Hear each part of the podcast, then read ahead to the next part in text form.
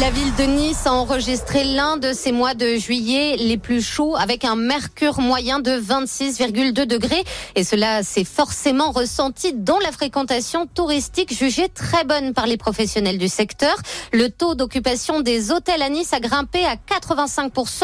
Le phénomène de réservation au dernier moment a donc profité à la capitale azuréenne et ses environs du fait de la météo peu clémente dans le reste du pays. La fréquentation étrangère retrouve également son niveau d'avant Covid. Elle représente environ 55% des touristes présents.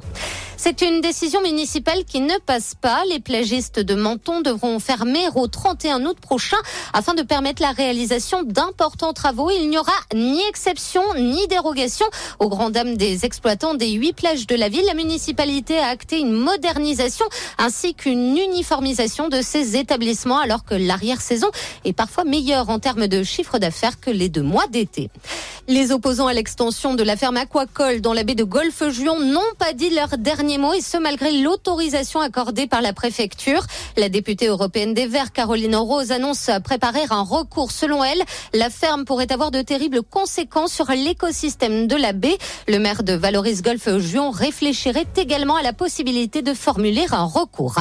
Un gazon haute qualité et écologique au stade de la Valmasque à Mougins. Il garantit un meilleur confort de jeu et il permet une pénétration immédiate de l'eau lors d'épisodes pluvieux. En plus, il est inutile de l'arroser. Le coût des travaux s'élève à 392 000 euros, une somme qui devrait être rentabilisée grâce à la diminution du coût de fonctionnement. Ce nouveau gazon sera livré d'ici une dizaine de jours. Hein. Et puis cette inauguration demain, un pôle d'animation sportive et estivale à Ouron.